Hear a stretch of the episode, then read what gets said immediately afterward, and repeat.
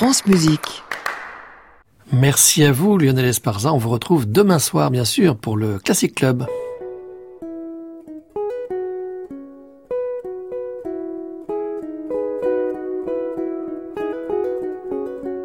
Arnaud Merlin, le portrait contemporain.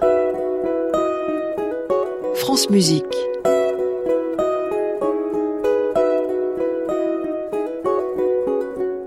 Aujourd'hui, Sharon Kanak.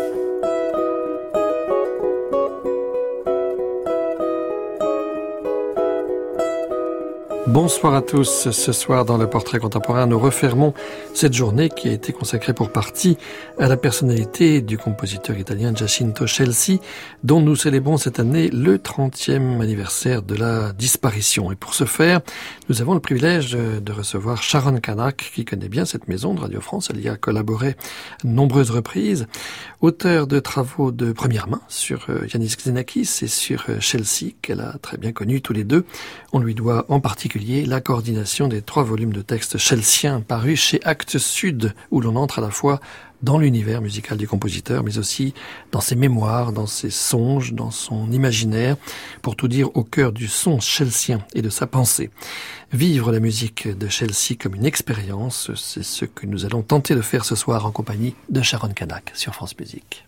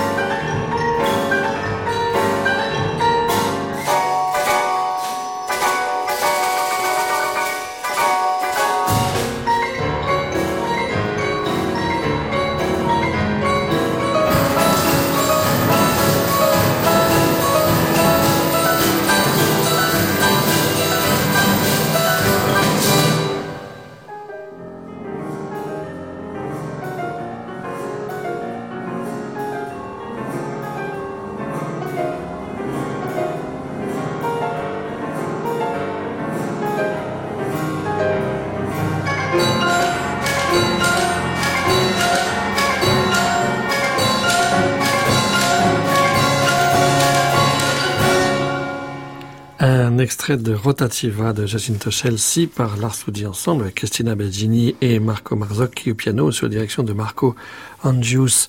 Sharon Granac, ici on est dans le, dans le Paris euh, des années 30 euh, avec un jeune compositeur italien. Est-ce qu'il est en vogue dans le Paris des années 30, euh, Chelsea, 1930-31, quand il est créé par Pierre Monteux à Paris? Je pense qu'il est, de toute manière, comme on sait, c'était un mondain, c'était un noble, donc il était introduit, il avait la famille à, Paris et, et, donc il fréquentait des beaux salons. Euh, qui soit à la mode, euh, je crois qu'à 25 ans, c'est difficile d'être à la mode. Mais ça allait venir, ça allait venir et ça allait disparaître aussi. Alors il y a quelque chose dans cette musique euh, qui est très proche, euh, enfin relativement proche de ce qu'on peut trouver chez Honegger, par exemple, chez d'autres compositeurs. Hein. Il, suit cette veine-là. Euh, lui, il a été l'élève de Giacinto Salustio à Rome. Il a travaillé aussi avec Walter Klein à, Vienne, qui était un élève de Berg et non pas de Schoenberg, comme on le dit souvent, je crois. Hein. Exactement, oui. donc il avait quand même une certaine formation académique hein, sur le plan musical. Chelsea, c'était un compositeur qui pouvait faire une carrière, j'allais dire, normale Sauf que ça le rendait malade, jusqu'au point de devenir euh, fou. Parce que pour lui, je crois qu'il avait senti, euh, même très très jeune, dans son autobiographie, il raconte quand il est, il est vraiment tout petit gamin, que, euh, à contrario de la plupart des enfants, quand ils, approchent un piano pour la première fois, ils tapent dessus et tout. Il a dit, il n'a pas tapé dessus, il jouait simplement une seule note. Mmh. Et c'est cette seule note répétée qui, qui l'a sauvé, disait-il, de, de, sa folie euh, quelques années plus tard euh, en Suisse. Qu'est-ce qu'il avait compris? Il avait compris, il avait eu l'intuition en fait de l'intérieur du son, c'est ça? Je euh, pense. Je pense. Indépendamment de toute réflexion sur la forme, indépendamment de, de, de ce qui sont les, les composants normalement d'un métier de compositeur. Oui. C'est un renversement total. Total. De la pensée. Total, total où il y a quelques belles histoires. Je ne sais pas si c'est le moment d'en parler maintenant ou pas, mais Harry Halbrecht avait mhm. dit, à partir du moment où il commençait à, connaître lui, l'œuvre de, Chelsea, il disait que toute l'histoire de la musique du XXe siècle devait être réécrite à travers euh, cette découverte pour lui. Or, euh, il y a deux ans, à peu près, j'étais à Palerme pour une euh, conférence où il y avait Aki Takahashi. Et la fondation m'avait demandé de, de, faire un entretien avec elle, euh, filmé euh, par Luciano Martinez, pour leurs archives, en parlant de sa rencontre avec, avec Chelsea, qu'on va entendre oui, tout, à l'heure. Et on parlait de Halbrecht, qu'on connaissait assez bien toutes les deux. Et puis elle a dit, mais est-ce que tu sais l'histoire de la musique, pas du XXe siècle, mais de toute la musique occidentale selon Giacinto. J'ai dit non, mais il me l'a expliqué. Au début, il y avait des quintes et des quartes. Et puis arrive la musique classique et on commence à faire des accords avec des tierces, des sixièmes. Puis arrive le romantisme et le début du XXe siècle où c'est les secondes et les neuvièmes et tout. Mais il fallait 1959 pour que moi j'écrive les pezzi sur une seule note. Et puis alors, il y a aussi quelque chose qui l'a beaucoup euh, bouleversé, on va l'entendre d'ailleurs euh, dans sa voix, c'est bien sûr l'intérêt qu'il a eu euh, pour la musique orientale, pour la musique de l'Inde et du Népal. Alors il savait effectivement que pour un auditeur occidental, c'était quand même assez différent comme conception. Il y a un côté qu'il est très difficile de supporter à cause de notre système nerveux. Parce qu'il commence par exemple à jouer au coucher du soleil et finit à l'aube, 8 heures, n'est-ce pas? Avec des toutes petites variations. Alors, entendre cette répétition pendant 6, 7 heures de suite, là, ils sont habitués. moi, je ne, pouvais pas. Alors, après deux heures, on avait presque assez. Et j'ai réussi naturellement. Hein. Sinon, qu'est-ce que j'aurais fait si j'avais pas réussi à ça? À faire un tic psychologique et de ne plus du tout écouter les variations. Et alors, on entre dans une sorte de méditation sonore qui est merveilleuse, à condition de ne plus faire attention à cela. Laissez le son agir. Et il agit. Le son agit. Il vous met dans un état de contemplation passive, mais passive du point de vue de l'intellectuel, mais qui agit par contre sur votre psychisme et même sur votre âme. Eux, ils sont habitués à ça. Nous, c'est très difficile, à moins de faire justement ce clic où l'on sort de son propre tempo personnel hein, et on entre dans un tempo tout à fait autre, comme est le, tempo du rêve ou le tempo de la méditation. C'est un tempo autre, ce n'est plus le tempo métronomique, ce n'est plus notre tempo personnel. C'est un autre tempo. Alors on peut écouter tout ça. C'est magnifique. Il n'y a pas aucune musique européenne qui puisse agir de cette façon-là.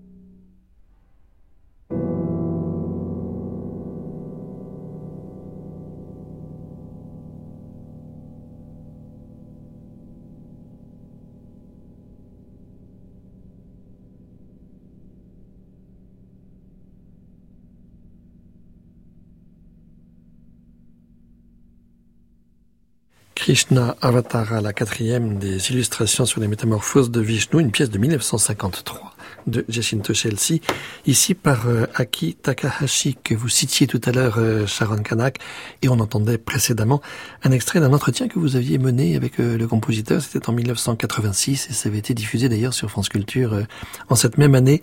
1986, vous connaissiez très bien Jacinto Chelsea, vous avez travaillé à ses côtés pendant une dizaine d'années Une dizaine d'années, oui. Je l'avais rencontré d'ailleurs grâce à Joël Léandre. Contrebassiste euh, qu'on entendait tout à l'heure. Exactement. Euh, je lui dois vraiment euh, beaucoup pour cette rencontre, à laquelle je ne croyais pas au début. Et Joël, elle avait rencontré d'abord sa musique quand elle était aux États-Unis, par le biais de Morton Feldman. Et quand elle est rentrée en Europe, elle, elle, a sauté dans le premier train pour aller rencontrer Chelsea. Puis elle remontait, on était voisines, euh, on vivait Montmartre, euh, on était vraiment, euh, vraiment à côté et très proches. Puis elle me, elle me parlait de lui comme une sorte de, de, de, de grand mystique et, tout. Mais je connaissais pas sa musique. Ça, c'est en 78, on connaissait pas la musique de Chelsea. Et puis un jour, elle montait avec Hervé Derrien, pour la création mondiale ici à la radio. De, et maintenant, c'est à vous de jouer. Et il répétait chez Joël, et Joël m'appelait après, on dit, mais c'est extraordinaire, c'est extraordinaire, tu peux pas imaginer cette musique. J'ai dit, mais laisse-moi passer, je suis à côté. Non, c'est trop fragile. J'ai dit, mais c'est quoi, c'est quoi cette histoire? Et puis je suis allée à la création, à la radio. Chelsea m'a tiré du sang. Il y avait une telle tension. J'avais les mains grippées comme ça. Et c'était tellement fort pour moi que je saignais, je saignais et j'ai dit, là, quelqu'un qui peut me tirer du sang, je pense que je dois rencontrer ce, compositeur. Donc le prochain voyage, j'ai accompagné Joël et, et on commençait à travailler ensemble, pas tout de suite après, peut-être six mois après. Euh, mais ça, on en parlera peut-être tout à l'heure. Vous disiez que enfant, il euh, pratiquait le piano d'une manière très particulière, en répétant toujours la même note, en, cherchant euh, cette note. C'est ça qui va le rendre euh, d'une certaine manière célèbre à la fin des années 50 avec une, avec ses pièces sur une dites sur une seule note. C'est pas exactement ça, mais on, va on va en reparler. précisément, est-ce que on, peut dire que c'était une manière pour lui d'affirmer sa singularité euh, par rapport à l'histoire de la musique du XXe siècle. On voit qu'il avait travaillé avec un élève de Berg. D'ailleurs, il s'exprimait sur le dodécaphonisme de manière assez intéressante. Hein. Il avait suivi bien cette révolution euh, musicale, mais il avait envie de se situer à côté. Tout à fait, mais au, au départ, pour la naissance du verbe, c'est la première pièce italienne, à ma connaissance, qui emploie par section, pas entièrement, toutes les techniques sérielles. Mais encore une fois, si, ça le rendait malade. C'était ça et le premier quatuor, qui a aussi des, des tendances surréalistes, qui pour lui, je pense que c'était contre sa nature. Il, il, avait une idée de ce qu'un compositeur devait pouvoir faire, et lui, il pouvait le faire, mais ça lui coûtait tellement que ça, ça le rendait fou. Jusqu'au jour où il, arrête. Et il y a quand même une grande pause euh, de plusieurs années mmh. euh, de, de silence total. On écoute la voix de Chelsea où il s'exprime précisément euh, sur euh, la manière dont il a entendu la musique euh, de décaphonique et le sérialisme. Et puis ensuite, on entendra enchaîner la première des quatre pièces sur une seule note. Vous savez, l'idée de la dodécaphonie a un certain sens, un certain fondement. Non pas tellement dans la codification de la théorie, mais dans l'esprit de la note seule qui ne dépend pas de la tonalité et des choses comme ça. Alors ça, c'est très près de moi, n'est-ce pas? Dans la note, elle était suffisante. Puis, il n'y avait pas besoin qu'elle soit dans une famille, tonale ou d'autres rapports comme ça. Seulement, il y avait encore toujours la question de faire de la musique. Alors comment faire de la musique avec un seul note? Il fallait trouver un système. Alors le système était, de ne pas répéter cette note. Et à, à, plusieurs niveaux, on peut la mettre, mais toujours en rapport à une précédence des autres, parce qu'on ne devait pas la entendre avant tout ça. Bon, tout ça, c'est une codification d'un système. Mais l'idée qui m'intéressait était l'idée qu'elle soit enlevée, cette note de tout le reste, qu'elle puisse être considérée une unité. Alors tout ce qui va vers l'unité, pour moi, est la chose la plus intéressante. N'est-ce pas? L'unité est toujours le résultat d'une évolution, tandis que le reste, la séparation, la multiplication, va vers la prolifération et c'est une involution. Euh, peut-être s'il y a un sociologue, il me tomberait dessus, mais comment? C'est au contraire vers la masse qu'il faut aller, et la masse, tout le monde doit être plus ou moins pareil à l'un, pas l'un, mais la masse qui compte. Eh bien, moi, je, trouve ça erroné. Alors, l'évolution va vers, l'unité, l'involution va vers la séparation, la multiplication, et la prolifération, euh, le cancer finalement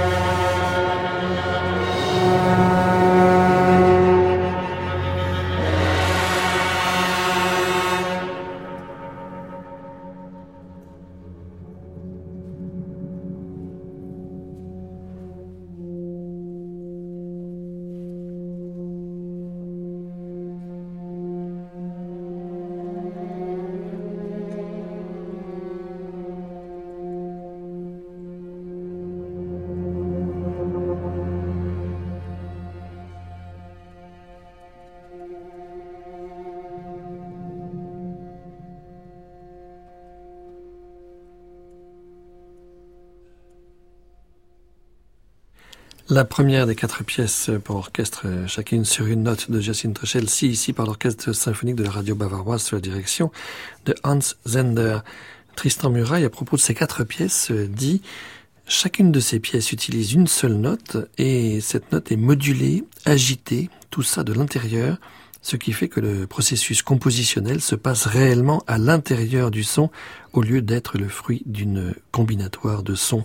En conséquence, le fond, le matériau sonore est en même temps la forme de l'œuvre. Alors évidemment, c'est euh, fin de citation de Tristan de Muraille, c'est ce qui va beaucoup intéresser les compositeurs des années 70 qui vont le rencontrer à Rome parce qu'ils sont eux-mêmes euh, en résidence à la Villa Médicis. Ces compositeurs, ce sont Gérard Griset, Tristan Muraille, Michael Levinas, et euh, ça va nourrir leur propre réflexion. Toute la naissance de la musique spectrale. Hein.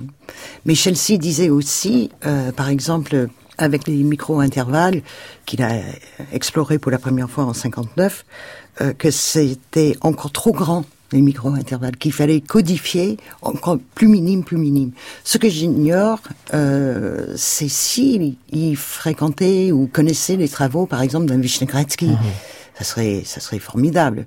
Parce que Vishnegradsky, avec ses pianos au 16e de ton et tout ça, Chelsea, il a arrêté de composer pour le piano à partir de 59. Oui, alors qu'avant il écrivait beaucoup pour le piano, puis jouait du piano. Exactement. Mais là, quand il a découvert le monde, euh, la vie intérieure du son, il a abandonné le piano, sauf pour une, une transcription euh, après de Haïti, mhm. euh, qui est le cinquième quatuor.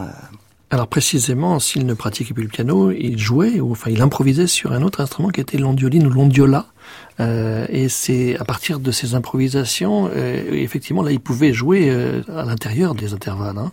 Complètement. Et puis, je crois qu'il a fait beaucoup de recherches très rudimentaires. À l'époque, il avait des vieux Revox, ou même avant Revox, il y avait, je me rappelle, une machine, une sorte de verre pomme, comme comme des, des Formica des années 50. Euh, comme ça, où il jouait euh, avec des bandes à l'envers, il jouait avec des vitesses, et puis il faisait un montage sur le deuxième mhm. Revox, et c'est ça qui donnait au transcripteur transcrire en, notation euh, musicale traditionnelle. Mais de manière très isolée, il n'était pas en contact avec les premiers studios de musique électronique qui pouvaient exister en Italie, en France ou en Allemagne euh, ou ailleurs. Il faisait ça dans sa, j'allais dire dans sa cuisine, non, dans son appartement qui dominait le le Palatine euh, à Rome. Alors il y a aussi quelque chose de peut-être marqué par l'Orient. Tristan Muraille parlait aussi de la conception du temps qui était complètement bouleversée par cette par cette conception. Il y a quelque chose qui nous apparaît nous avec notre écoute naïve, je parle pour moi, euh, de, l'ordre de la cérémonie, de l'ordre du rituel, de quelque chose qui ne s'inscrit pas dans, le déroulement classique d'une œuvre musicale, mais qui, finalement n'a pas forcément de début et de fin? Est-ce qu'il y a quelque chose de l'ordre du rite dans cette musique? Mais puisqu'il n'y a pas de début ni de fin, je suis d'accord avec vous, il n'y a pas de rite puisqu'un rite, mhm. il y a forcément un début. Oui, c'est contradictoire. Euh, mais c'est pour moi un peu la beauté et l'innovation de, de, la musique de Giacinto de, de cette époque-là, euh, c'est le temps suspendu. C'est en fait le rôle premier de la musique, quand on y pense. Quelque musique que ce soit. C'est, quelle est notre matière première euh, d'origine? C'est le temps. Un temps donc euh, complètement continu en fait, euh, en quelque sorte, hein, qui le distingue évidemment de des autres euh, compositeurs qui sont sur la place italienne ou ailleurs. Il s'en expliquait d'ailleurs au cours de ce même entretien réalisé en 1986 chez lui à Rome avec vous, Sharon Kanak, et avec Jean-Louis Cavalier. La musique est différente. On sent qu'elle est différente. Il n'y a rien à dire. Elle est peut-être moins bien. Je trouve que Berio est un très grand musicien, Donatoni, Nono, tout ça, très bien. Hein? Mais quand même, il y a une certaine différence, on la sent. Et on le sent aussi, le sent, le sent ceux qui la jouent. Plusieurs fois, mes interprètes ont dit, mais ça m'a transformé. Et qualité transformante que certaines autres musiques, même les plus intéressantes, les plus clever, les plus aiguës, comme ça, non pas. Et parce que ce n'est pas moi, ce n'est pas fabriqué, ce n'est pas ma tête, ce n'est pas calculé, ce pas, ah, il n'y a pas d'architecture, il n'y a pas de volonté d'arriver à quelque chose, il n'y a pas de problème euh, linguistiques, musicaux, il n'y a, a rien de tout ça. Il n'y a absolument rien. C'est presque inanalysable, on ne peut presque pas l'analyser. Et alors ça, euh, ça, ça, met un peu de côté, en fait, cette musique, pour toutes ces raisons-là. Puis je ne suis pas dans le courant, je ne veux pas être dans le courant, je ne veux pas participer à, des choses, je ne veux pas participer à des réunions, à des concours, à tout ça. Je suis en dehors. Puis je n'ai pas besoin de donner des leçons de piano ou de leçons d'harmonie. C'est toute question purement financière. Mais qui ne devrait pas jouer, mais ça joue aussi un peu. Voilà, c'est l'amateur, le grand amateur qui n'a besoin de rien, nous devons donner des leçons, et lui n'a pas besoin. il y a même des, critiques idiots qui ont dit euh, Chelsea peut faire cette musique euh, parce qu'il n'a pas besoin d'aller au bureau le matin à 8 heures. Non, je ne veux pas, à 8 heures je dors.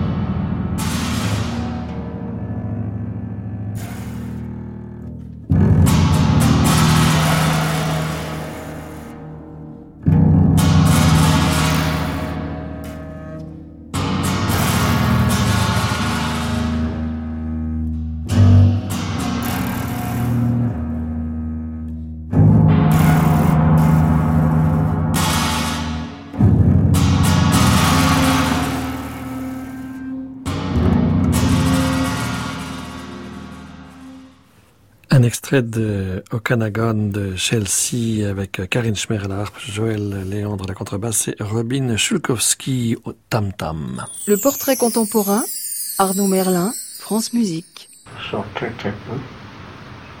Je vois que les gens qui ont la bonté de venir me voir, quand je peux les recevoir, quand je ne suis pas trop fatigué. Voilà, c'est presque une phrase réussi à conquérir beaucoup de choses. Je suis arrivé, par exemple, au détachement. Pas tout le monde. Je suis complètement détaché de tout. De ma musique.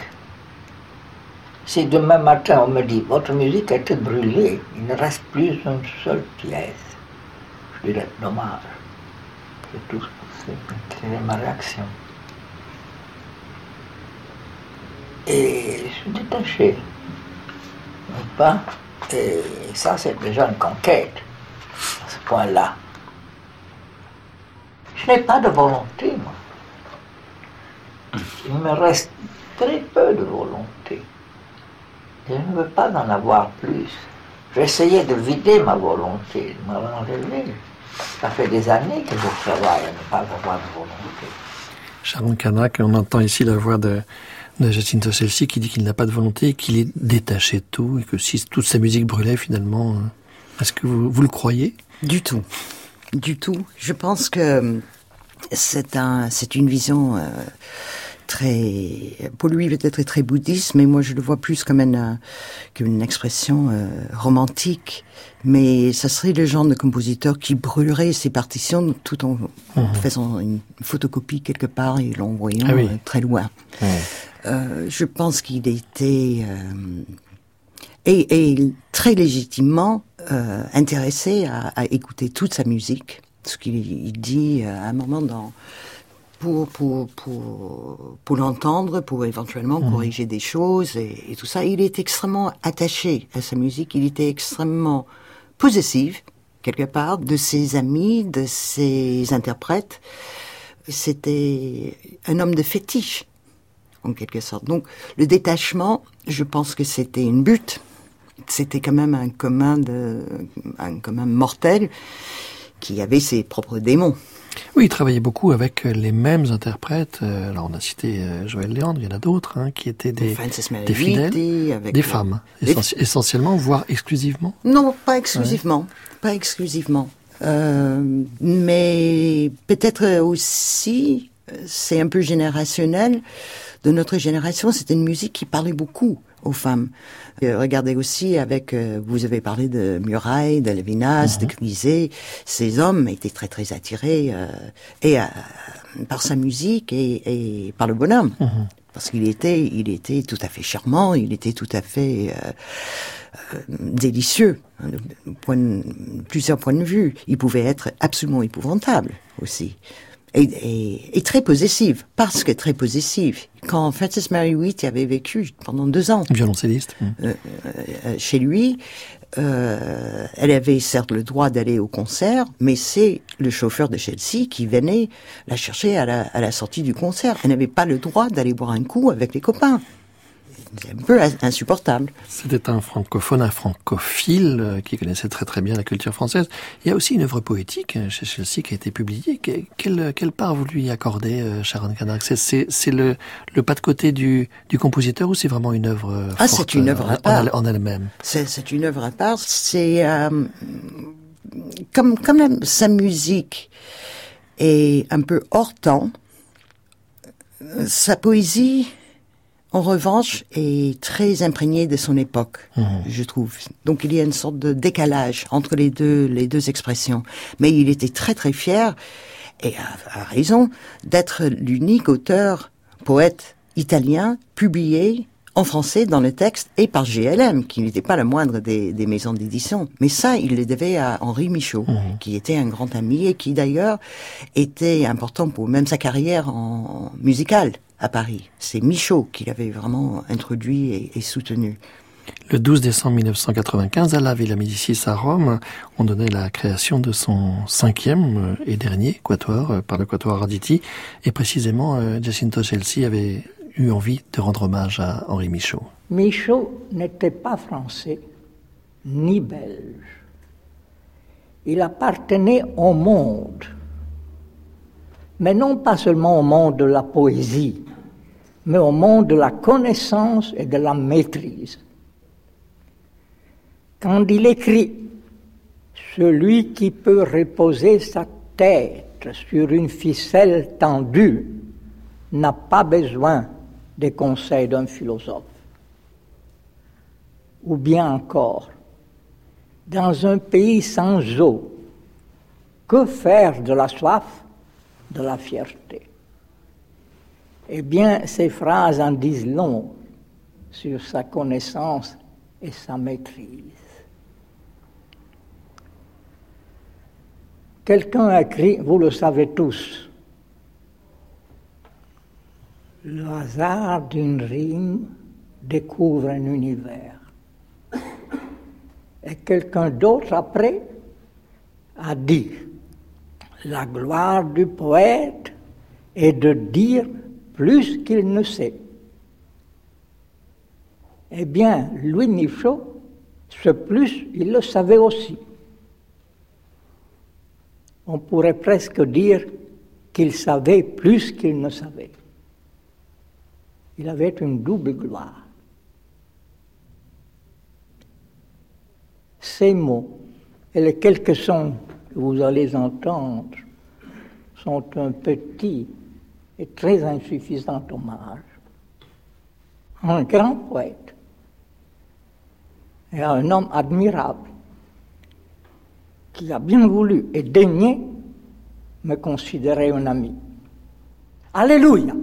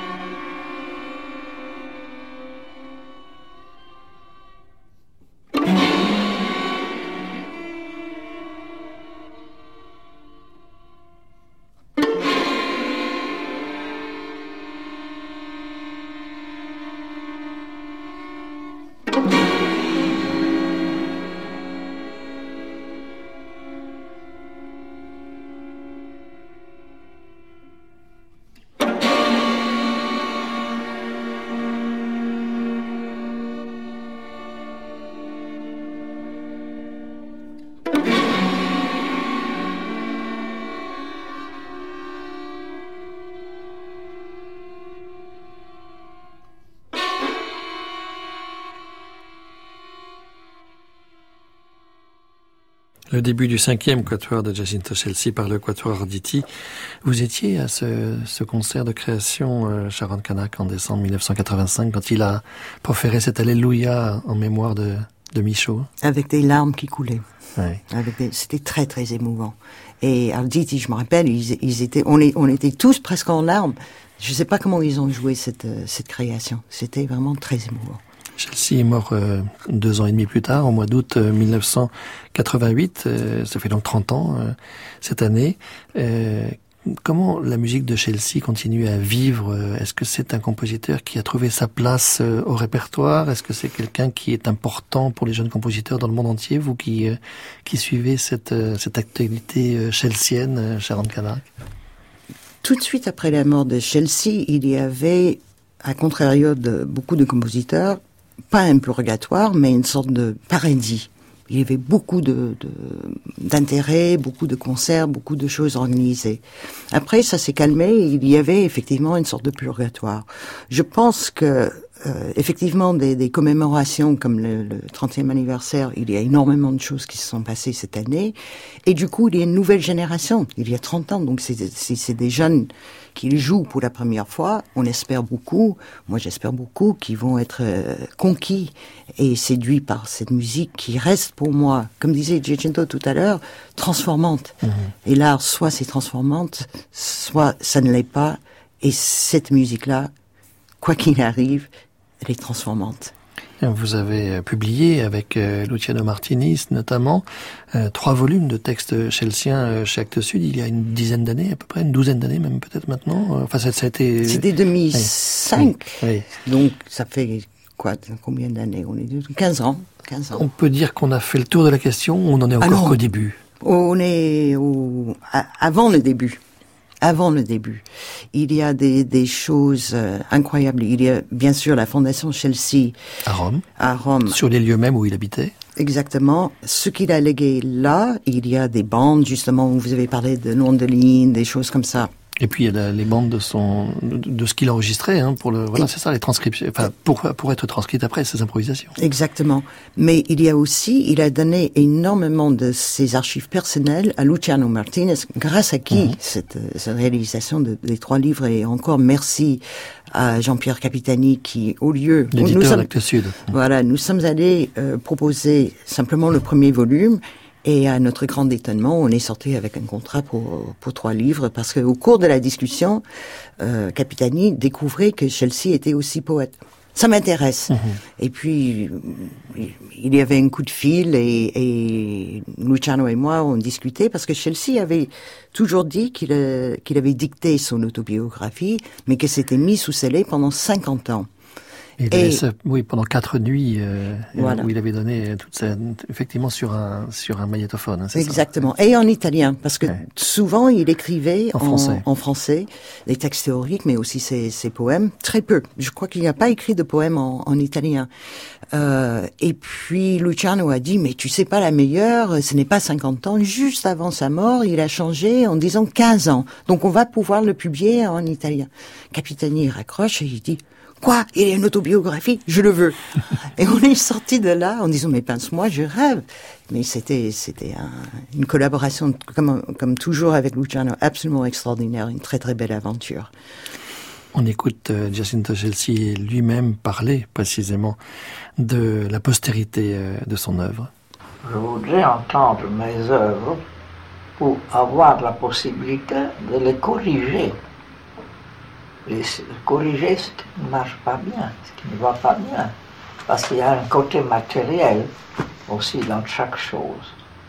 Et pour laisser les choses en ordre, il y a quelques corrections à faire. Alors, ça, c'est moi qui peux le faire seulement.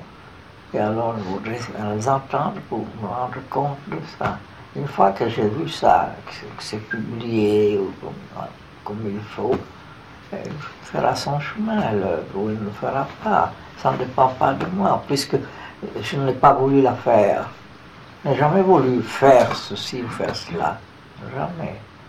Alors, ce sont les devs là-haut qui vont, s'en charger. Ils vont s'en charger. Ils ont trouvé le moment juste. Maintenant, pour que certaines choses paraissent. Chaque chose doit arriver à un certain moment pour que ça s'épanouisse comme n'importe quel grain que vous mettez en terre, ça s'épanouit en cette saison et non en une autre. Et vous la mettez en terre à ce moment-là, comme ça. Maintenant, certaines choses ont l'air de, comme d'être appréciées ou d'être jouées comme ça. Je ne sais pas combien de temps cela durera. Je suis content d'entendre certaines œuvres pour pouvoir corriger certaines choses. Surtout, je ne veux pas paraître, devenir quelqu'un, pas du tout. Je veux seulement entendre une fois mes œuvres, ça me suffit.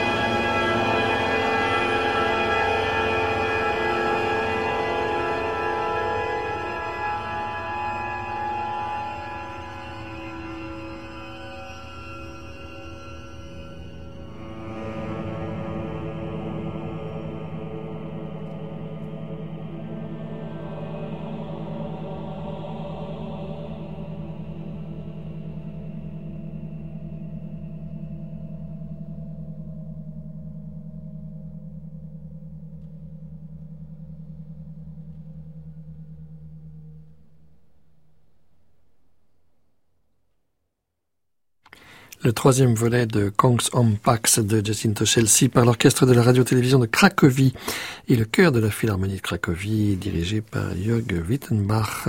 Sharon Kanak, ce sont des interprètes qui ont bien connu Chelsea. C'était, euh, il y en a quelques-uns comme ça qui ont été très importants hein, et c'est important de, de transmettre cette tradition, si je puis dire, de l'interprétation. On pas parler de tradition, en tout cas de transmission orale. Je suis profondément convaincu de l'importance de cette transmission et qui est vraiment une, une, une transmission orale mmh. aussi. Comme on parlait tout à l'heure de la possessivité euh, de Chelsea, il y a une raison pour ça, parce que finalement c'est un travail dans, dans une intimité sonore, musicale et complice, et ça, on est habité par ça après. Donc il y a des interprètes historiques comme Carol Robinson, comme Joe Leandre, comme Wittenbach, comme Hans Zender aussi, qui a pas mal travaillé, avec euh, Aldo Brizzi aussi, qui dirigeait le Voxoctum. Mmh.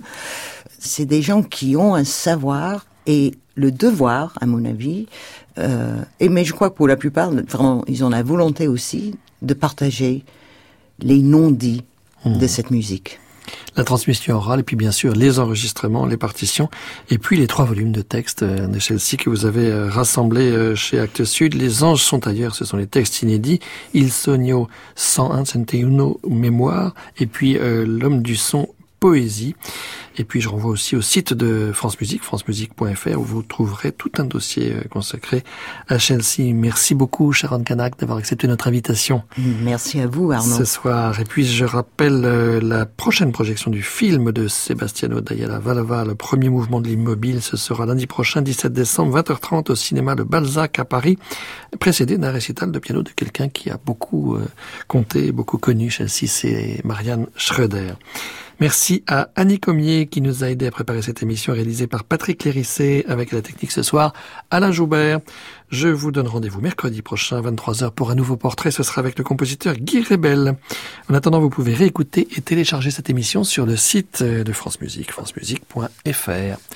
Minuit, nous retrouvons Anne Montaron, Création mondiale.